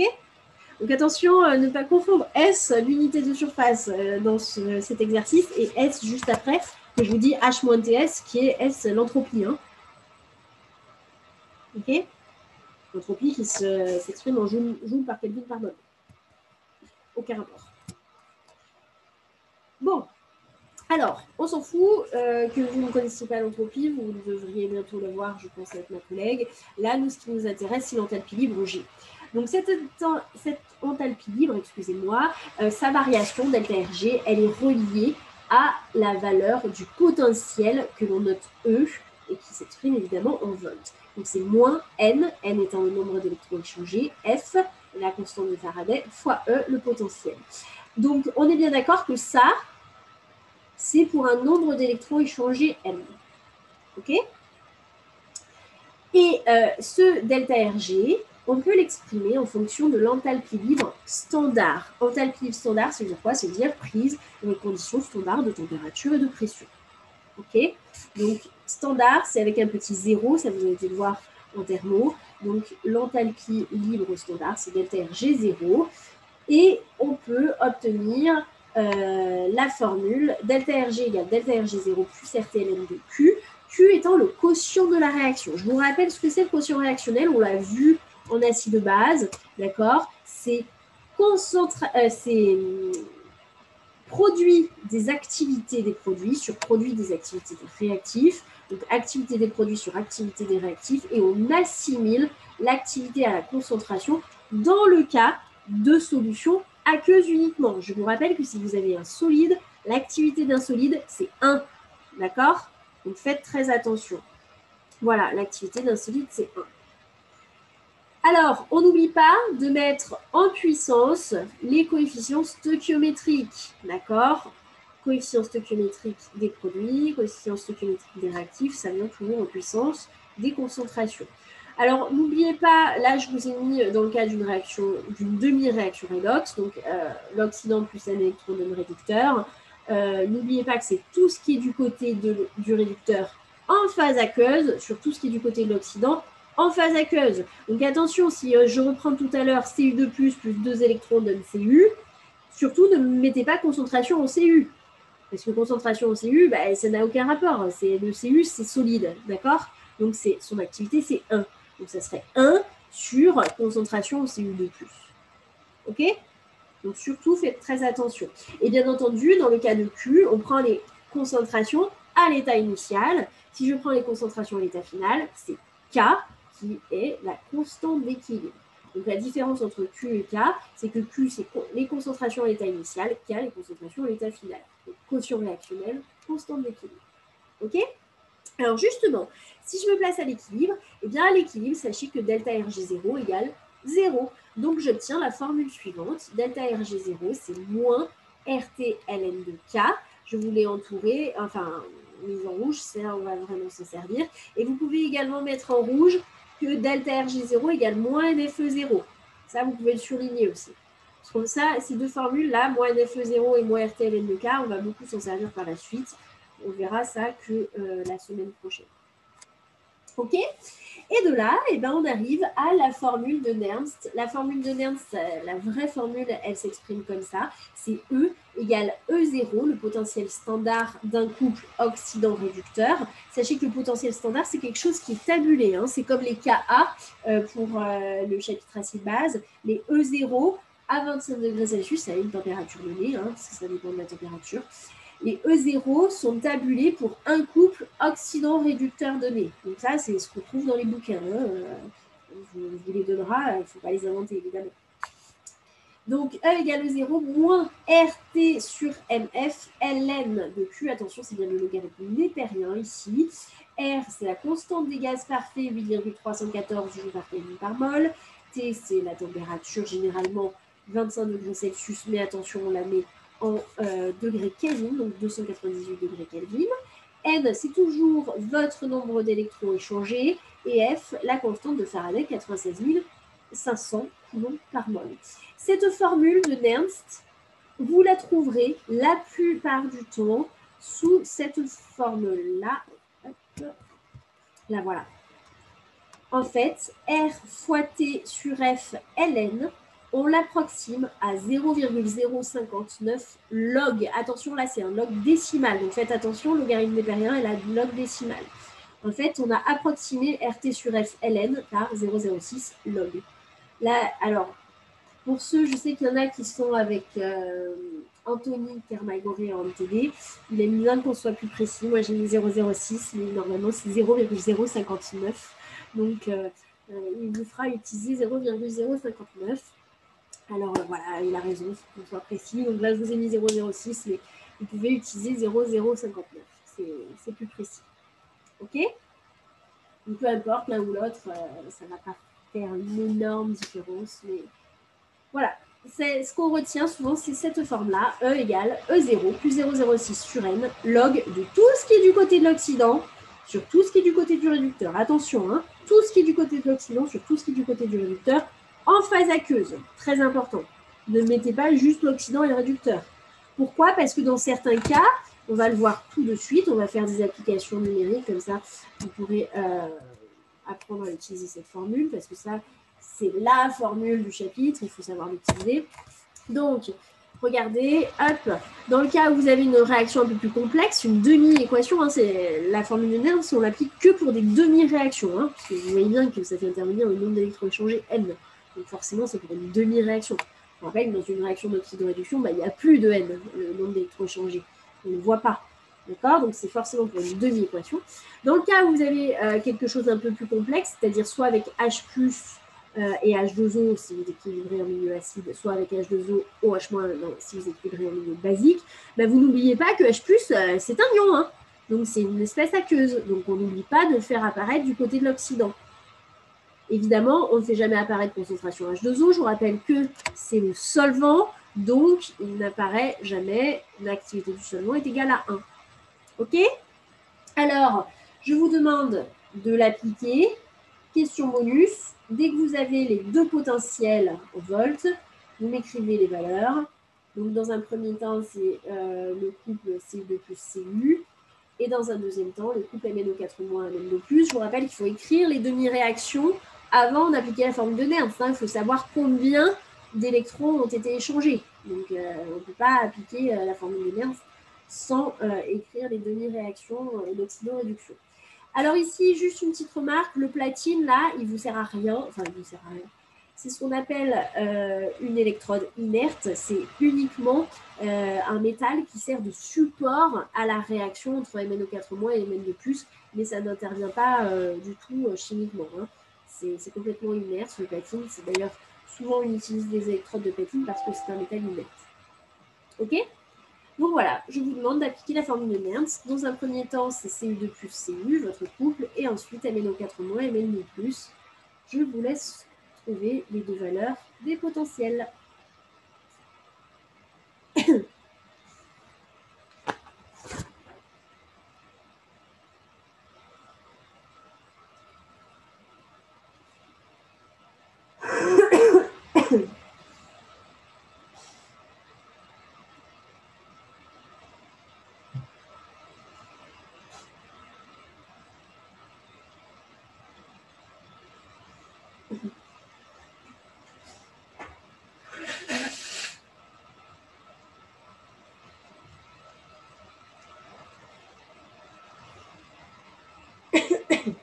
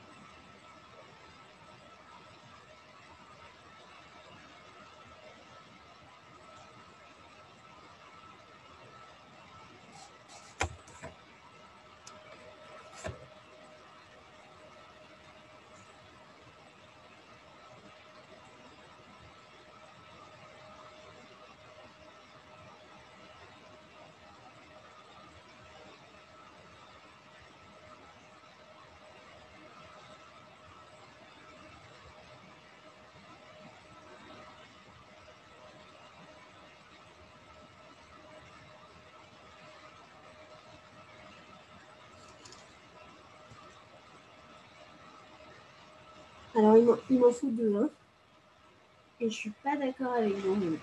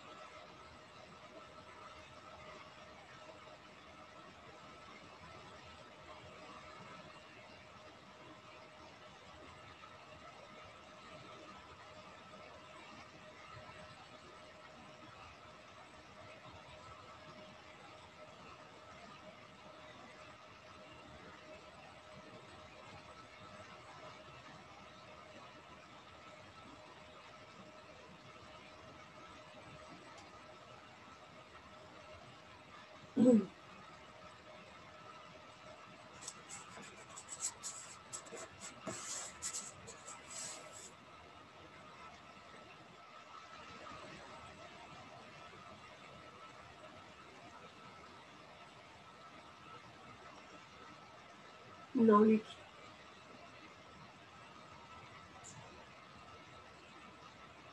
Pas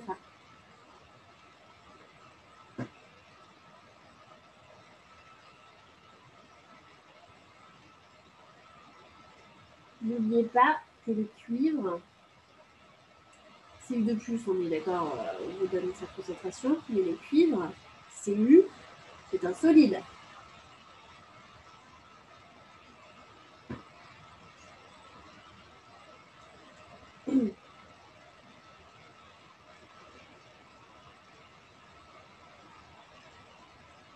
Alors, vous la donne.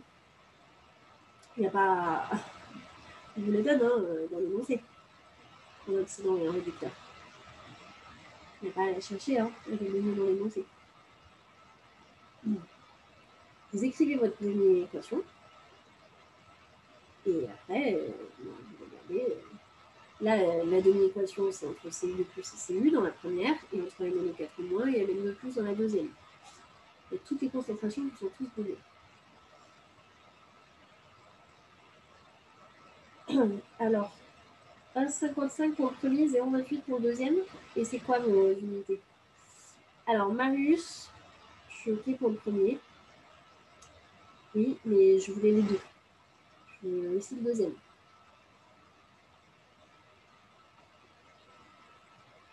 Le bonus, il me faut les deux. Ah oui, plus long. Eh, eh, oh. Vous voulez que vous bossiez un peu là le premier est trop facile.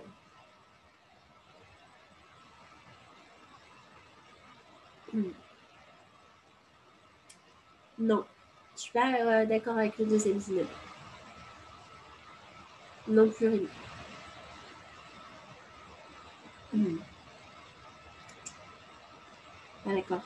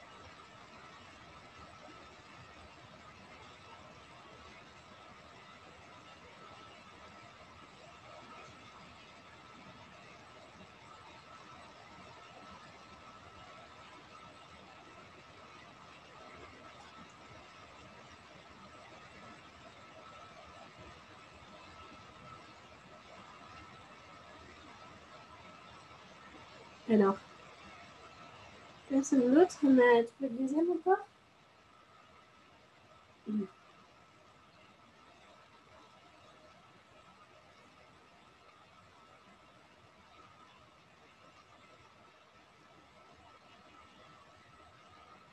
Combien vous avez d'électrons déjà à échanger dans la deuxième?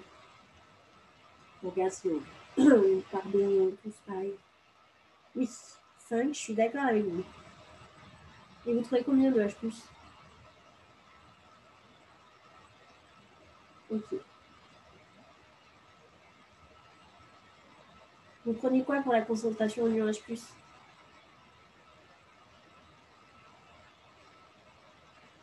Voilà. Enfin, vous avez tout. Pourquoi vous ne trouvez pas la bonne réponse? Non, toujours pas, Rime.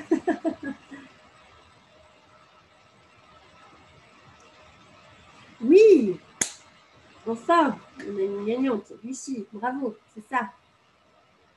C'est quoi votre nom?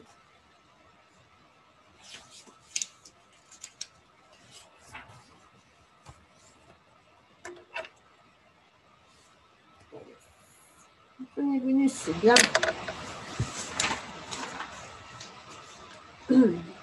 Alors, tous les autres qui ne sont pas arrivés, déjà, on va la correction du premier qui est le cas le plus simple. Donc on est d'accord que on écrit notre demi-équation, c'est U plus plus des électrons qui donne C.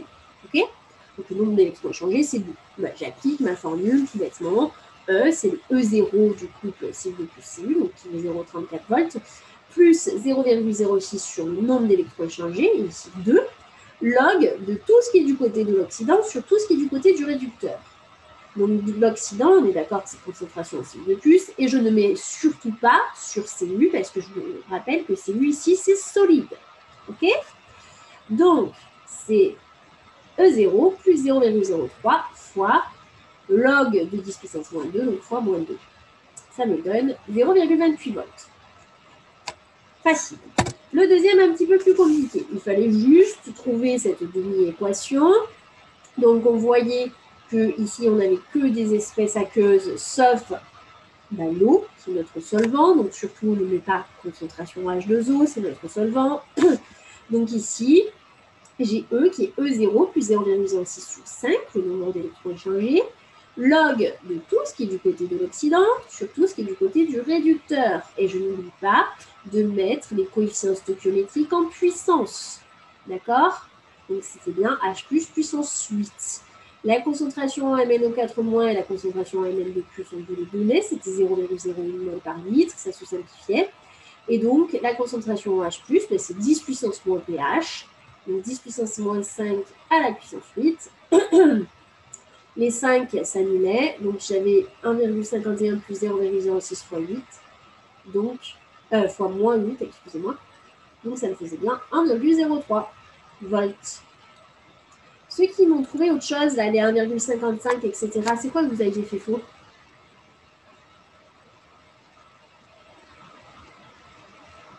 Vous arrivez à voir votre, votre erreur? Votre, votre erreur?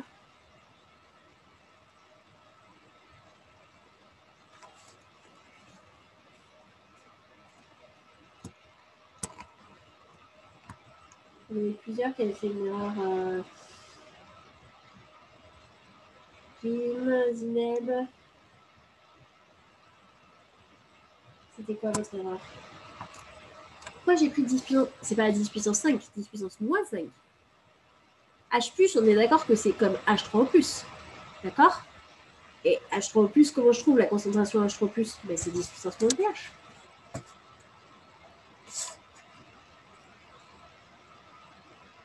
Dans le log, j'ai mis aussi le... Oui, mais oui. Sauf que vous aviez 0,01 sur 0,01. C'est simplifié.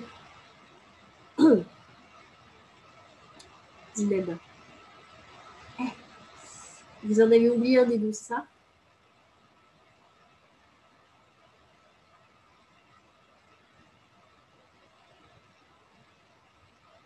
Bah, si vous n'avez pas simplifié, c'est pas ça qui fait votre erreur. Hein vous l'avez en haut et en bas, euh, ça ne change rien. Hein. Ça ne vient pas de là, votre erreur rationnelle. Vous avez fait une erreur ailleurs. Hein. Parce que même si je l'avais laissé, 0,1 euh, fois 10 puissance moins 5 à la puissance 8 sur 0,1, ça n'a rien changé. Hein. Donc c'est pas ça qui fait que vous avez faux.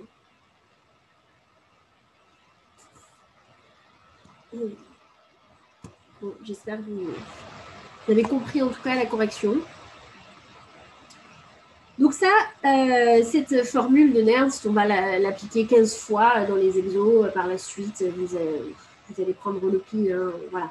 Là, simplement, je voulais vous montrer le cas justement euh, un petit peu plus complexe dans le cas où vous avez une DH+. Et, euh, mais voilà, il n'y a rien de compliqué. Hein, en retiring, c'est tout ce qui est du côté euh, de l'oxydant en phase aqueuse sur tout ce qui est du côté du réducteur en phase aqueuse qui vient dans le log. Voilà. OK Alors, quelques petites remarques. Euh, E0, on est d'accord que c'est le potentiel standard, c'est-à-dire qu'il est calculé en prenant toutes les conditions standards de température et de pression, donc pression d'une atmosphère, donc 1,1 3 kPa. Euh, la température, eh bien, la température c'est 25 degrés Celsius, 1298 degrés Kelvin. Et euh, la, euh, les concentrations des solutés, c'est toujours une mol par litre. toutes les conditions standards. Par convention, sachez que les E0 sont toujours donnés dans le sens de la réduction. Ça veut dire quoi? C'est pour ça que je, vous en ai reparlé au début du cours c'est les E0, c'est le E0 de, du couple, par exemple ici, Cu2 plus Cu. Ça veut dire dans le sens où vous écrivez Cu2 plus plus 2 électrons qui donnent Cu. Si vous écrivez dans l'autre sens, Cu égale Cu2 plus plus 2 électrons, vous avez le droit, hein, c'est un signe égal, ça va dans les deux sens, on est bien d'accord. Simplement, si vous l'écrivez dans l'autre sens, eh bien c'est plus E0 que vous donnez, c'est moins E0. Voilà pourquoi, depuis le début, je vous dis, écrivez bien toujours oxydant plus n électron donne réducteur. Donc l'oxydant à gauche, le réducteur à droite. Si vous l'écrivez dans l'autre sens, eh bien, ce ne sera pas E0 que vous devrez, que vous devrez euh, prendre en considération, mais moins E0.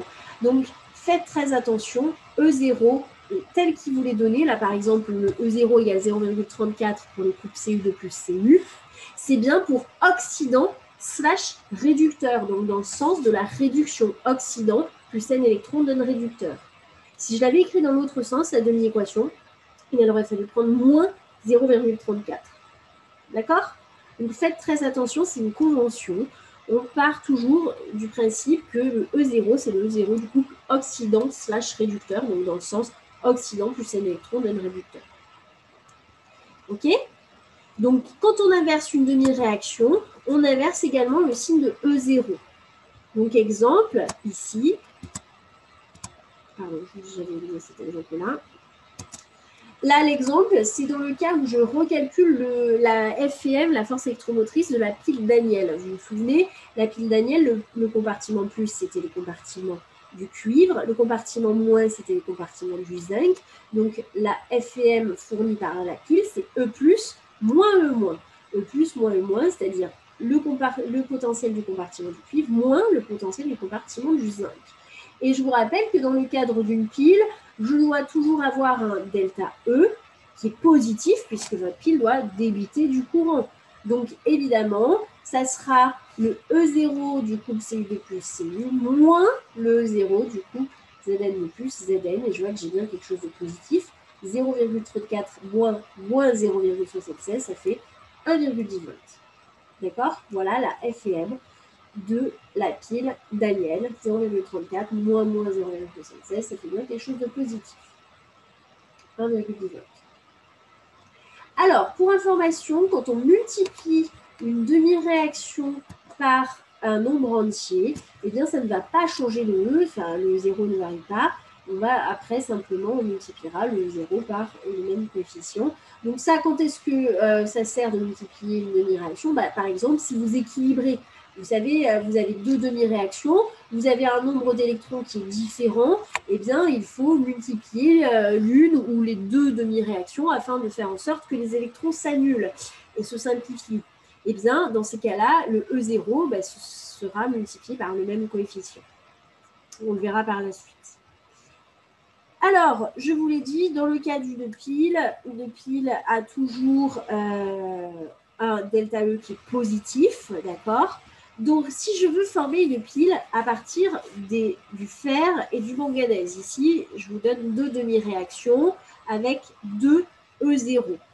Quelle est la réaction qui doit être inversée, sachant que je veux évidemment que mon delta E soit positif Quel sera mon pôle plus? Quel sera mon pôle moins? À vous de me le dire. Et je veux également que vous me calculiez la valeur de la FEM de cette pile. Donc, je veux que vous me donniez quelle est la réaction à inverser, donc quel sera le pôle plus, quel sera le pôle moins, et quelle est la valeur de la FEM. J'attends que vous me marquiez euh, vos réponses.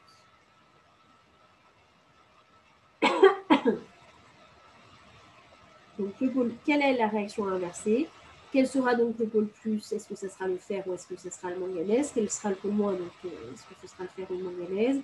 Et quelle sera la FEM de la pile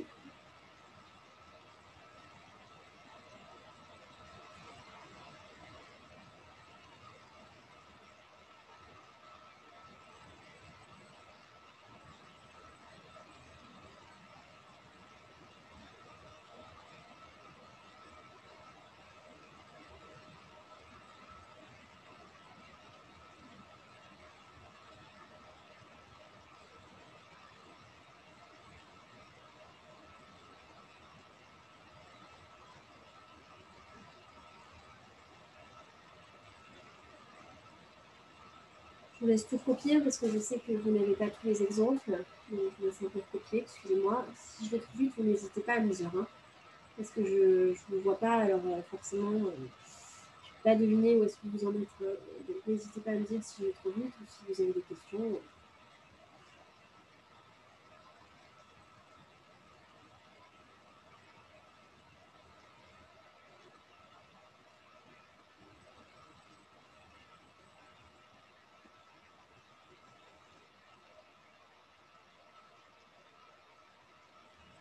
Suis d'accord avec vous, Rim et Louis.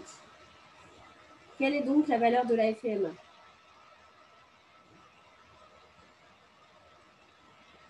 de cette pile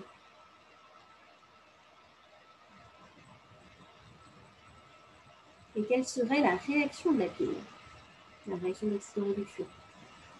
Je sais que c'est un peu long à écrire euh, cette réaction euh, sur le chat, mais euh, on attend.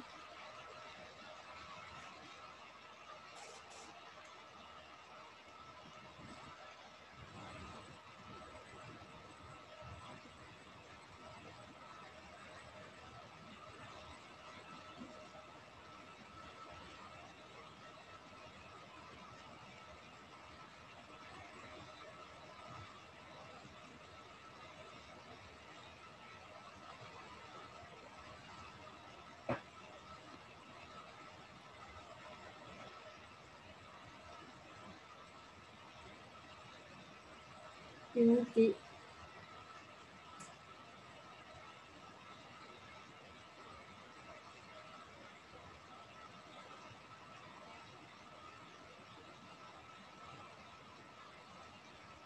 C'est quoi l'unité? La force électromotrice, c'est la tension fournie par la pile. Une tension, ça s'exprime en quoi? Volt.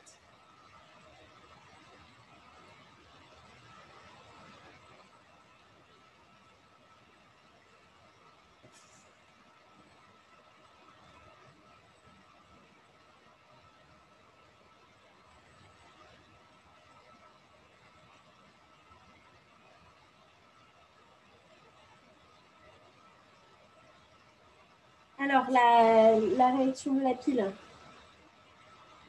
Il y en a qui veulent me dire par combien il multiplie la première, par combien il multiplie la deuxième.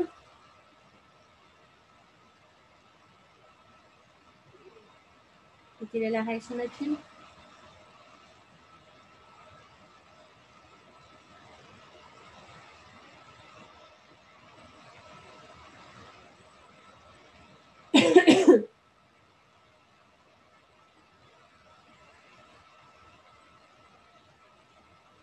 Bien. C'est ça, Nicolas. Ok, oui. Tout à fait. Donc, on multiplie par moins 5 la première, parce que c'est celle qu'on va tourner, par 2 la deuxième, de sorte à ce qu'il y ait 10 électrons en haut et en bas, et ces, ces électrons se simplifient. OK? Et après, vous additionnez membre à membre pour trouver l'équation de la pile. Et cette pile a bien pour F et M 1,95 volts, puisque c'est E plus moins E moins. Est-ce que c'est bon pour tout le monde ça? Il y en a qui n'ont pas compris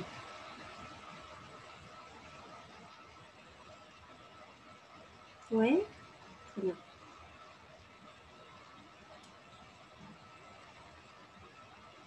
Ok. Pas de questions Alors, euh, bon, après, normalement, je fais tous les potentiels d'électrodes. Donc, il faut que je montre euh, les quatre types, les cinq types d'électrodes différentes. Bon, alors c'est un peu long, je ne vais pas attaquer ça maintenant, je le ferai la semaine prochaine parce que, bah, une fois que j'ai commencé euh, des électrodes, je vais faire des électrodes de trois types. Donc, je ne vais pas commencer un type et m'arrêter euh, au bout de deux minutes. Donc, euh, du coup, on va s'arrêter là. Vous avez euh, encore une semaine avant votre partiel. Sachez que tout ce que l'on fait là, évidemment, n'est pas au partiel. Ça ne comprend que le chapitre 1 et 2, donc à savoir tout ce qui est acide-base et solubilité précipitation, donc les TD 1 et 2 correspondants, évidemment. qu'est-ce que je voulais vous dire?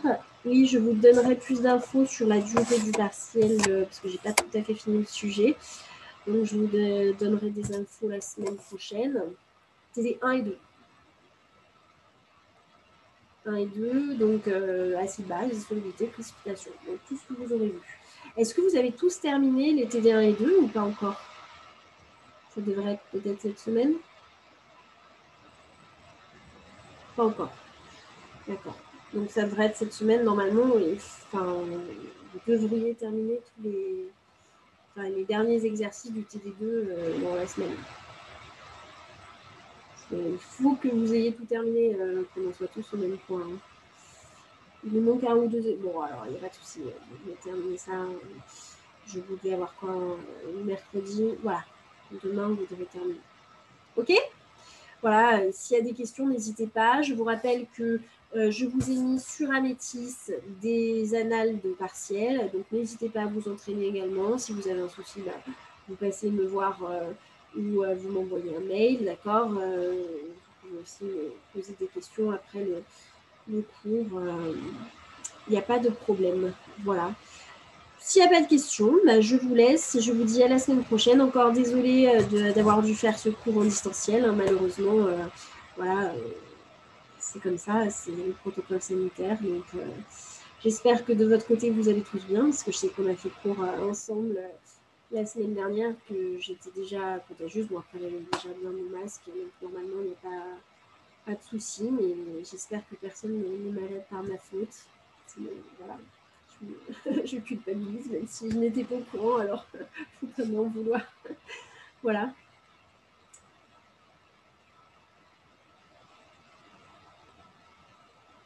Alors, pourquoi c'est fait qu'on inverse?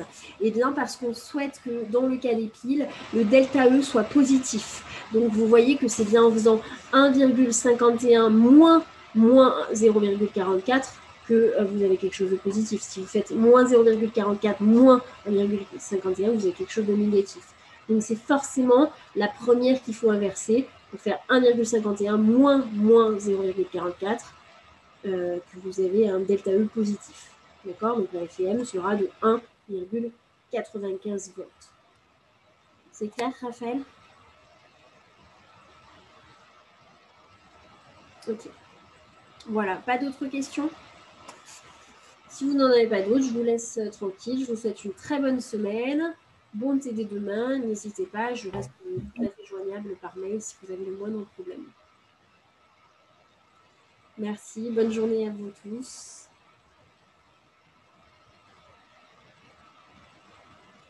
Au revoir, bonne journée à tous. Je vais arrêter d'enregistrer.